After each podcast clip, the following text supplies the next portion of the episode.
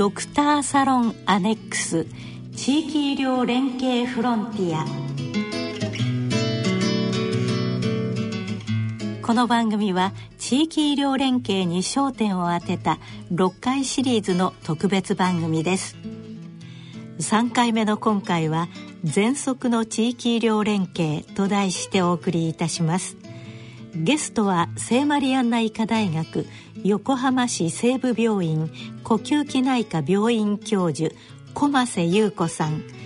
番組を進行いただきますのは国際医療福祉大学大学院教授の武藤正樹さんです。はい、えー、国際医療士大学のですね武藤です。番組をですね進行させていただきます。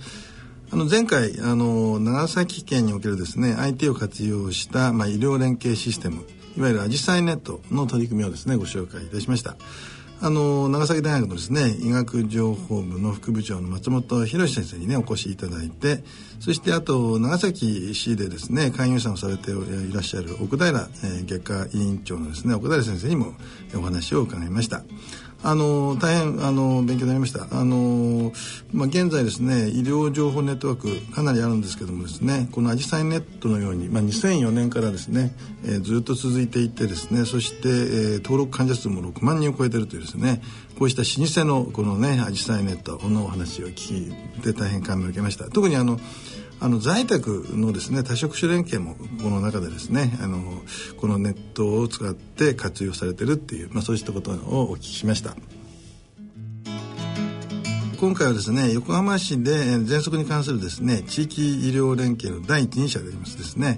聖マリアンナ医科大学の小松優子先生にお話を伺っていきたいと思います。小松先生よろしくお願いしたいと思います。よろしくお願いいたします。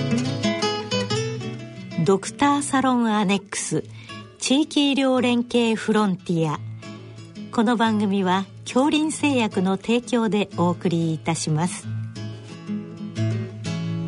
ドクターサロンアネックス地域医療連携フロンティア。あの、この番組、リスナーのあの先生方、必ずしもね、呼吸器が専門の先生ではないのですね。まず、えー、どうですかね。僕のあの、大学のクリニックで喘息見てるんですけども、ちょっとやっぱり発作が起きたりすると、ちょっと苦手意識も強いんですけどもですね。あの、専門医先生から見てそのあの非専門医の先生に何かお伝えしていただきたいことありますか？はい、あのまあ喘息の患者さんですね。発作の時だけが、はい、えっ、と病気っていうふうにあのついついご本人も捉えがちで、うん、発作になるとあの病院に行くっていうことなんですけども実は発作の間のところの治療にあのポイントがあって。、うん、そこのところをきちっとやることで発作を起こさないようにしようということが一番大事なんじゃないかなと思います。うん、で、まあ急にステロイド普及してきて喘息の亡くなる患者さんもすごく減ってきてるんですけれども、はいはい、それでもやっぱり1年間2500人1600人の方が亡くなってるっていう現状の中で、やっぱり実は急性の病気ではなくて、うん、慢性の病気で治療を継続しなければいけない人たちが結構いらっしゃるっていうことを、まあ非専門の先生ににもそれから患者さんご本人にもですね、うん、きちんとした情報として伝えて、うん、それで治療を継続してそれでもまあ悪くなる時がありますから、うん、そういう時には早くあのかかっていいただく専門医のところにですねそう、ね,、いうシステム作りっていうか、はい、そういう教育が、うん、まあ、あの患者さんにも必要ですし、まあ、地域の先生方にもぜひ分かっていただきたいなというふうに思っています。うんはい、ただなかなかこう非専門医としてはその発作もないねあの、はい、時にですね吸入薬を使えとはですね、なかなかちょっと言いにくいところもあるんですけどそ、ね,、のあたりはどういうふうにやるんですかね、説得するんでしょうかね。やっぱりそのあたりを、あのきちんと教育をしてどうして継続しなければいけないかっていうことを、はい、あの患者さんに伝えるのがやっぱり専門医の役割でそれで患者さんがそれをよく分かった上で非専門の先生のところに行っていただいて、うん、治療を継続するっていうのがまあ理想ではないか、まあ、本質ではないかなと思いますね。ね。はいはい、でやっぱりあの喘息の本質とか重症度とかっていうのを非専門の先生が全部理解をして、うん、患者さんに伝えるっていうのは非常に難しいことですので、うん、やはりそこは専門医がきちっとやらなければいけなくて、うん、発作の時だけ見てじゃああとは地域の先生に帰りなさいではちょっとダメなんじゃないかなというふうに思います。ね、まあその点でもねあの専門医とまあ非専門医の連携が非常に重要だと思うんですけども、はい。はいまあ、あの熊谷先生のところではその地域連携パスをですね、はい、活用されて、はい、まあ、そうした専門医と非専門医を結ぶ、はい、まあ、ツールをですね活用されてますけども、そのあたりちょっとお話ししていただけますか？はい、あの私の地域ではあのやはり専門の先生すごく少なくてあの開業の先生ですね、うん、そうしますとその先生のところだけに安定した患者さんをお返しするっていうことがまずできないっていうこととそれからあの患者さんもやっぱり普段かかり慣れた先生のところにお帰りになりたいというご希望が多いわけですね。それで私が赴任した十何年前に、はい、えっ、とお願いをするとやっぱりあの患者さんもお薬をやめたがって、うん、すぐに悪くなってまた戻ってきてしまう、はいそしてあの地域の先生も慢性の患者さんをどうして見たらいいか分かんない、うん、まあ、症状が良くなったらいいだろうということで薬をやめるとすぐ発作を起こしてしまうということは結構続いたもんですから、ね、それそうですね、うん、でどうしたらその治療を続けていただいて、悪くならないで済むかっていうところがまあ最初のスタートだったわけですね。であの今のあの現状を言いますと私どものところで、えーと、きちんとコントロールをして患者さんの教育もちゃんとして、うん、どうして継続して治療しなきゃいけないかっていうことをお話をしてまあいい状態に安定した患者さんを、うん、あの地域の先生のところにお戻しをする、うん、そして大体まああのお戻しをしても1年に1回はちょっと治療をもう一回見直したいので、まあ治療を見直すっていうのは治療があの状態が良くなって少しステップダウンをする人もいるだろうし、うん、から逆にあの1年の間にず少しずれてしまって、うん、えーと、ステップアップをしなきゃいけない患者さんもいらっしゃるだろうということで戻ってきていただいて検査を全部して、うん、それでもう一度治療を再検討して、えーと、確認をした上でお戻しをするということで、うん、今大体喘息の患者さんあの延べで1,500人ぐらいの患者さんが、はい、えーと、地域のまあ100人以上の先生のところに、えっと、お願いができる方に。はい。ね、で、えっと、そうは言っても喘息っていうのはあの発作を起こすこともありますのでそういう時には、えっと、どうどうしたらいいかということを患者さん自身にも、うん、あのきちっとお伝えをして、まあ、とりあえずの治療はできるようにお薬を、うん、この薬はこういうふうに使うんだとあるいは吸入ステロイドはこういうふうに増量するんだっていうことを、えっと、教育をして、うん、アクションプランを、うん、あの書いてお渡しして、はい、それでお戻りいただく、ね、だけどそれでもやっぱりあの発作を起こすことがある。あの喘息の病死連携がうまくいかない理由はやっぱり発作を起こすのが嫌だという先生がすごく多くて見れませんということが多かったんですけれども、まあ、発作を起こしても、えーと、そんなにひどくならないで済む方法をちゃんと患者さんに教育するということと発作を起こしたらその患者さんにあのうちで見た患者さんはちゃんと見れますよと。いうことで保証をしてお返しをする、ね、ですから発作をしたらもう一度戻ってきていただいて、うん、えーと、発作の治療をしてお帰りいただくと。いう、うん、そういう、まあ、発作を起こした時の保証も含めて、うん、あの地域の先生にあの見ていただける環境を整えたというところですね。まあ、その一人の患者さんに二人の主治医が専門医と非専門医がね、はい、あの作るという、はい、そういう感じでしょうね。そうですね。あと、はい、その連携パスなかなかあの知らない、ね、あのご存じない先生方もいらっしゃるので、どんなあのまあカレンダー方式で例えばチェックリストがいくつかあるとか、はい、ちょっとそのあたりをご説明いただけます、ね、はい、えっ、ー、とですね、えー、まず評価の仕方患者さんの評価の仕方を、はい、えっ、ー、と統一しました。あなるほど。ね、あの、はい、えっ、ー、とコントロール状態がいい悪いを、えっ、と連携パスの一部にはめ込んであの非専門の先生でもそれを見ていただければ、うん、患者さんがいいとか悪いとか、これはちょっと専門医に戻した方がいいなとか、うん、そういうことを分かるあの、えー、評価表をはめ込みました。はい、でその評価表を見ながら患者さんが受診した時に、えーと、チェックをしていただける、はいはい、あのまあ、簡単なカルテを、あのあのえーと、1枚の紙につけて、うん、で評価表を見て今日はここというふうにチェックを入れていただくと。うん、でもし悪くなっていればご心配であればいつでも戻していただけるという形にしました、うん、それから専門医がどういう形で患者さんを、えーと、この患者さんを中等症と判断したかというその専門医の、えーと、診断方法を、うん、えーと、その連携パスの一部に入れて、うん、まあ、あの地域の先生でもご興味を持っていただけるような形にさせていただきました。うん、で 12, 12ヶ月見ると見てそのチェックリストに従ってチェックを入れてそのチェックリストをあのチェックをしたものを持って1年後に来ていただくという形のえっと冊子方式ですか？あの1枚の紙になってます。1枚の紙なんですね、はい、一覧性ある紙で、はい、はい、でそこにもそのあの使用している医薬品名とか、はいそれからあと何ですかねあの検査。はい検査も入ってます、ね、この患者さんはアトピー素因がここにあるとか、はい呼吸機能はこうだとか、うん、全部あのはめ込んだ形になってます。そしてチェックリストをしてチェックして、はい、そしてあの専門医の先生にあのまた戻さなきゃいけない時には、こういう条件の時は戻してください、はい、それからあと節目の1年目の節目には必ず、はい、あの戻してください、まあ、そういう形ですかね。そうです。はい、はいどうですか？実際やってみてあのその1年後に、えっと、きちんと戻ってはい、られますか？はい。えっ、ー、とですねまずあのその出た患者さんのうちの8%が、うん、えっ、ー、とちょっと発作を起こしてやっぱり間に来てしまう、はい、であの地域の先生でだいぶ治療してくださってもちょっとこれは難しいからということで戻ってきます、うん、それから脱落する患者さんは2割未満ですね、ね、残りの8割の方は1年後に必ず戻ってこられると。でえっ、ー、と1年後にあの前にちょっと評価をしたんですけれども、うん、肺機能で、えーと、地域の先生が専門医なのか、うん、非専門医なのかで分けて肺機能を評価したことあるんですけど、うん、1年間で大体ちょっと1年間ずっと治療を続けていただくと、うん、肺機能ちょっと良くなるんですね。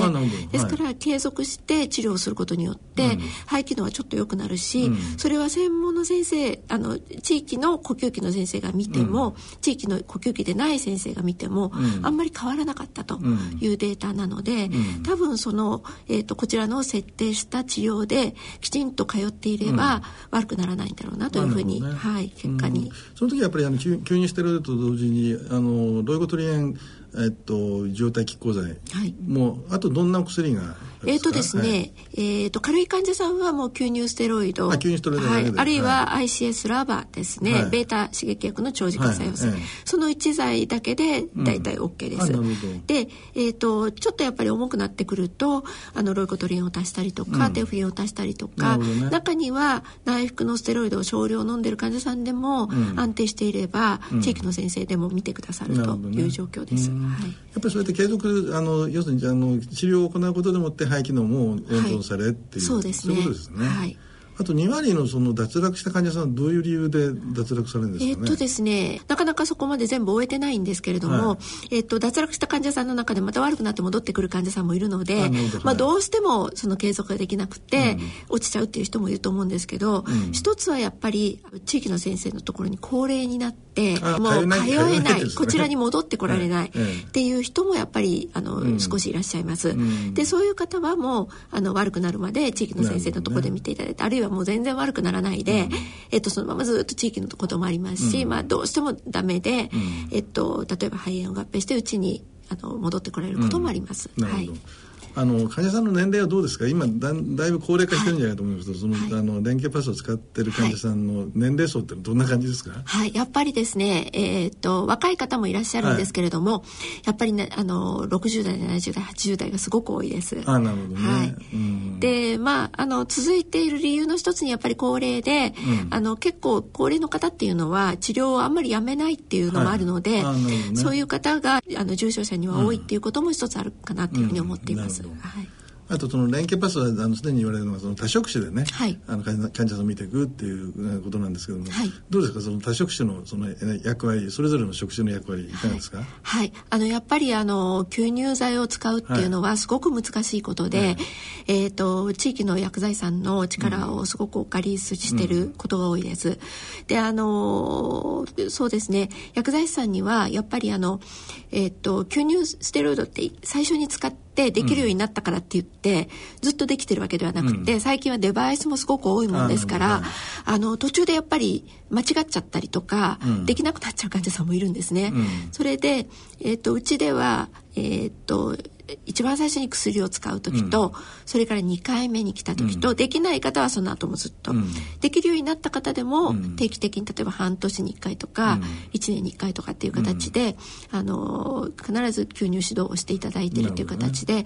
で、えーと、まだあのどこまでできているかちょっと難しいところもあるんですけどうちの地域の薬剤師さんたちは別にうちの患者さんだけに吸入指導しているわけではなくて、うん、地域の先生から出された患者さんも同じようにかなりやっていただいているということで、やっぱり薬剤師さんの関与っていうのは、あの薬剤師の先生方がやってくださるっていうのはすごくやっぱり連携をする上で、とても大事だというふうに思っています。それからやはり高齢の患者さんが増えてきて、他の合併症例えば認知症もそうですし、COPD もあって合併症が増えることによって、うん、あの患者さんたちもあの生活の中であのうまく吸入ができなくなってしまったりとか、うん、っていうことがあって、ね、そういうところにすごく力を貸してくださるのが、はい、一つはあの訪問看護の人たちですね、やはり訪問看護の人たちが入ってお薬の管理ができない人たちをどうするかとか、うん、それから吸入をどうやって忘れないようにやってもらうかとか、考えていただけるとやっぱり患者さんの状態ってすごく良くなるので。生活全般を見てそして、ね、その吸入のアミヒラスを、ね、上げていくはい、そういうやり方でしょうかね。はい、やっぱりあの訪問の人たちがやっぱり一番患者さんのことを知ってて、であのできてませんとか、うん、吸入が残っちゃって、うん、どうも訪問に行ってない間のところができてないとか、そういう情報をくださるので、そこのところがすごくやっぱり心強いですね。ううね。はい、それからあの、まあ、リハビリを、に入ってあのくださる方も最近少しずつ増えていてなかなかただ呼吸器のリハビリをできるスタッフが少ないんですけれども、呼吸器リハビリができるスタッフが入ってくると吸入って飛躍的によくできるようになるんですね。ね。やっぱりあの高齢になるに使って従って、あの吸い込むための呼吸筋の使い方とか、それからあの指先の高知性がなくて、やっぱり生活の中でどうやってそれを確保していくかとか、そういうことを考えていただけるので、やっぱりこれからはリハビリのそういうことをできるスタッフをどうやって育てていくかっていうのがすごく大事かなというふうに思っています。まあそれであの小松先生ですかね NPO 法人のこの吸入療法のステップアップを目指す会、はい、今主催されてますけども、はい、そこでそうした指導者を育てる、はい、そうですね。これ具体的にどんな活動をされてるんですか、はい、えっ、ー、とですねこれはあの、まあ、全国で、はい、えっ、ー、とそういう吸入指導に関してすごくあのやっている地域が何何箇所かあったんです、うん、あの十何年前ですね、はい。それでそういう地域の人たちと何か一緒にできることないかなって、うん、各地域だけでやってたんじゃ、なかなか広がらないし、うん、できないところはやっぱりやり方が分かんなくてどうしたらいいか分かんないっていうことがあるので、何か一緒にできることないかなっていう話を始めたところから、あのスタートしました。で今は、えっと、一つはやりたいけれども、うん、どうやってやったらいいか分かんない。あ、はい、あの薬剤師が熱心なんだけれどもそれを地域に広げるために、どうしたらいいか分からないっていうところに、うん、えーと、吸入の講習会をやりに行っています。はいはい、でまああの全国で、えー、1年間に30回ぐらいは講習会をやりに行っている。でそれはあのもうその地域で、えーと、そういう実際に体験をしていただいて、あのこれからそういうことをうちででもやっていこうということになっていただく、ね、そういうことですね。うん、で、えーと、その講習会をやるために今度あの講習会をやる人を育てる、うん、ですから私たちがいつまでも全国に行ってるようではやっぱりダメなので、ね、えーと、講習会をやれる人を育てるということで、うん、そういう講習会をやる人を育てるような、うん、そういう講習会もやっています。ね、で、あのそれはあの最初はやっぱり薬剤師と医師っていうつながりだけだったんですけれども、いろんなことをやっていくうちにやっぱりそれだけではダメだと、やっぱり多職種でやんないと、患者さん全般それからあのやっぱりえっ、ー、と職種によって得意不得意があって、うん、例えば薬剤師さんも薬のことはすごくよく分かってるし、うん、どういうところを見ればいいかっていうのは分かるんだけれどもでもじゃあ実際に患者さんが、えー、っとご自宅でどういう生活をしてて、うん、いつ吸入をやるのが一番やりやすいかとか、そういうことまではなかなか突っ込んで聞きづらいんですね。薬剤師さんって忙しいし、それからまあ薬局ってすごくあの、まあ、オープンなんですね、うん、ですからそういうプライベートなことを聞きづらいっていう、ね、はい、個室個室そうなんです。ね あのやっぱり患者さんに「お宅は誰があのいらっしゃる一緒に生活してるんですかって聞けないわけですよね、だからそういうところはやっぱり薬剤師さんとっても聞きづらいと思うんです、うん、でそういうところにやっぱりあの病院の看護師とか、うん、あるいは訪問看護師とか、うん、そういうところをすごく聞き出すのが上手。で、看護師さんっていうのはやっぱり傾聴したりとか、家族に話を聞いたりがすごく上手なので、あのそういうことを聞き出すことがとても上手で、そういう情報を共有するっていうこともすごく大事ですし一方リハビリのスタッフっていうのはあの時間が取れるんですね、うんうん、しかもあの点数でちゃんと、うん、あの保証された時間が取れるので、そういうところでやっぱり吸入指導が、えーと、できてる地域もあるんですね、でなかなかうちもまだそこまでは行ってないんですけれども、リハビリのスタッフっていうのを育てていくってあるいは看護スタッフを育てるっていう、そういうことをやっぱり全国展開でやろうということで、ね、今あのうちの、えーと、会員が大体200人ぐらいで、はい、えーと、年に1回のそういう、えーと、人を育てる講習会をやっているのと、うん、それから先ほども申しましたように年に30回ぐらいあの地方アンギャに行って あの講習会をやって、はい、実際にこういうふうにやってますよって言って興味を持っていただいて、はい、そういうところからあのその講習会に人を出していただくというようなことをしています。うんね、はいあのちょっと話は思うんですけどその教育といえばやっぱりその本人の患者本人のですね、はい、教育が、ね、あの特に大変だと思うんですけど、はい、それのやっぱりポインポイントは何何でしょうかね。はい、あの今吸入ステロイドがすごく普及して、はい、えとまあ一般の先生でも大体8割ぐらいは喘息の患者さん使っていただいているっていう状況なんですけれども、うん、実際に発作を起こしてこられた患者さんに伺うと、うんえっと、やっときなさいって言って渡されたと。うん、それで、確かにやると良くなるので、うん。それで良くなってそこでもう治ったと思ってやめてしまったと。そ、ね,、れでそれはやっぱりあのアドヒアランスの面で患者さんに対して喘息ってどういう病気でそれでな何えーと、喘息の法律は慢性の気道炎症で、うん、で吸入ステロイドっていうのはその気道炎症を抑える薬でも、うん、あの大体気管支の中きれいに治るのに3か月ぐらいかかって、うん、その間はたたとえ発作がなくなっても治療を続けなくちゃいけないですよと、ねはい、そういう教育をしてそれから良くなってもまた悪くなることがある。で悪くなった時にはそれはこの病気はそういう病気なので、うん、それに対して適切に早期に治療することによって、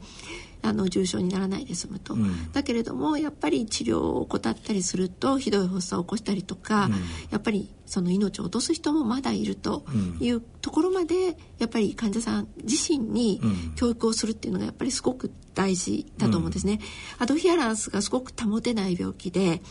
えっと、大体100人治療を始めると、うん、海外のデータでも1年後には10人ぐらいしか急になってないっていう、そういうデータも出ていて実はそれはやっぱり最初の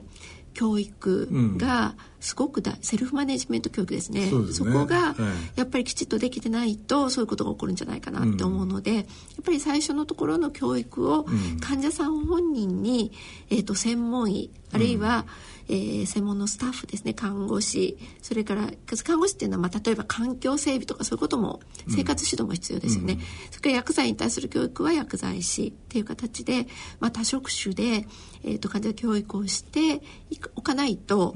えーと、そういう教育はされてない患者さんを、非専門の先生のところにお戻ししてしまうっていうのは、やっぱりあのダメダメだと思うんですね。やっぱりそうすると患者も来なくなっちゃうし、だからそこのところの教育までをやるのがやっぱり専門医の仕事じゃないかなというふうに思います、ね、そこまであの、ね、専門医の先生が協議していただいて、はい、それして、あの、えー、非専門医のクリニックの先生が、はい、あのね、継続してみていくっていう、はい、そして必ず節目の時には専門医にお戻しするっていう、そうですね。そういうやり方ですかね。そうですね。そこのところがやっぱりあの病診連携を得るための一番大切な、あの患者教育っていうのが一番ポイントじゃないかなというふうに思っています。うん、はいそうそう時間も来ましたのであの再度あの非専門医のですね今日お聞きのあのクリニックの先生方にですね、はい、この喘息に関してですねあのどんなことを強調したいですか、はい、そうですね。あの、やはり患者さんに継続して来ていただくっていうのはすごく難しい、あのことですけれども、一つはその教育っていうのはあの専門医がやるものですけれども、それ以外にもいろいろな教育のツールがあるので、パンフレットとかもあるのでぜひそういうものを配っていただきたいというのと、それからあのご自分が持っておられる患者さんで、やっぱりこの患者さんあの月に1回以上なんか具合悪くなるよなっていうような、まあ、あの月に1回具合が悪くなる患者さんっていうのは、やっぱり中等症の患者さんなので、そういう患者さんは一度ちょっと専門医にやっぱり戻していただいて、あのちゃんと検査をして治療方針を共有していただけると、まあ、発作の時だけあの具合が悪くなって飛び込んでくると専門医もやっぱりちょっと、えっと、やりづらいっていうところもあるので、ぜひあの、えっと、専門医から戻された患者さんだけじゃなくってご自分が持っておられる患者さんを、一度ちょっとこの患者さんちょっと危ないなと思ったら、あの悪くなる前に一度戻していただいて、あのよこしていただいて。発作はなくて落ち着いていても、はい、専門医の先生に一度ご相談する、そうですね。していただくと、あの患者教育も含めてさせていただけるかなと思います。あなるほど。はい。あのなかなかあの我々クリニックでもってですね専門の先生にねどの段階でもって、はい、あのご紹介したらいいかそのあたりに迷うんですけども、はい、その辺に関していかがでしょうか？ちょっと今の治療で大丈夫かしらというような、うん、ちょっと発作の回数があのなんかこの人1か月に1回ぐらいはなんかなんとなく具合悪くなるなっていう時は、うん、もうこの治療でいいですかっていうようにあの一度治療のあの見直しをお願いしますという形で言っていただいていいと思いますしそれからあのえっと、地域の先生で多いのがずっと見てるんだけど、えっと、一回も肺機能やったことがない、ええ、やっぱり肺機能ってすごくやりにくくて、うん、そもそも肺機能の検査、はい、検査を、ね、持ってないところも、はい、ありますね。そうなんです。えっとですね、私どもの地域で、えっと、調べ、あの、お伺いした時に、うん、えっと、肺機能の機械は、えっと、3、4割、あるいは5割ぐらいの先生実は持っておられるんですね。ところが、はい、やっぱり使いにくいやりにくい、うん、であの号令をかけにくい、うん、それから号令をかけても本当にこれでいいかしらっていう、ところなんです。ねあれあの、えっと、号令に対するあの努力依存性なので、号令のかけ方が下手だとすごくデータ悪く出るんです それで号令がかけにくいってことで実際に使っておられない先生すごい多いんですね。ですからやっておられないっていう先生もおられて、うん、そういう意味で肺機能がやりにくいってことがあるので、うん、まあ肺機能どうかしらって言って回していただくのもいいと思うんですね、うん、それから最近はえっ、ー、とえーと、呼吸のの機械を意外と皆さん持っておられて、うん、あの、うん、測定しやすいんです、はい、あのふーってもうすぐ測定できるので。うん、で呼吸のでコントロールしておられる先生がいらっしゃるんですけれども、そういうので呼吸のを測ってたら、なんか上がってきたとかですね、なんかちょっとあんまり症状ないけど上がっちゃったけどどうしたらいいかしらみたいな時でもいいので、なんかまああのちょっとでもおかしいなと思われたりとか、あのしたらもう本当に気楽に、あの回していただいていいと思います。はいはい、わかりました。私も大変勉強になりました。ありがとうございます。今後ともごよろしくお願いいたします。はい。ドクターサロンアネックス地域医療連携フロンティア3回目の今回は全速の地域医療連携と題してお送りいたしましたゲストは聖マリアンナ医科大学横浜市西部病院呼吸器内科病院教授駒瀬優子さん。番組進行役は国際医療福祉大学大学院教授の武藤正樹さんでした。この番組は聞き逃しをされた方もう一度聞きたいという方のためにオンデマンドおよびポッドキャストでの音声配信をしています。詳しくはラジオ日経の番組ホームページでご確認ください。またオンデマンド配信では関連するデータ画像をご覧いただきながら番組をお聞きいただくことができます。ぜひこちらへもアクセスしてください。ドクターサロンアネックス地域医療連携フロンティアこの番組は恐林製薬の提供でお送りいたしました。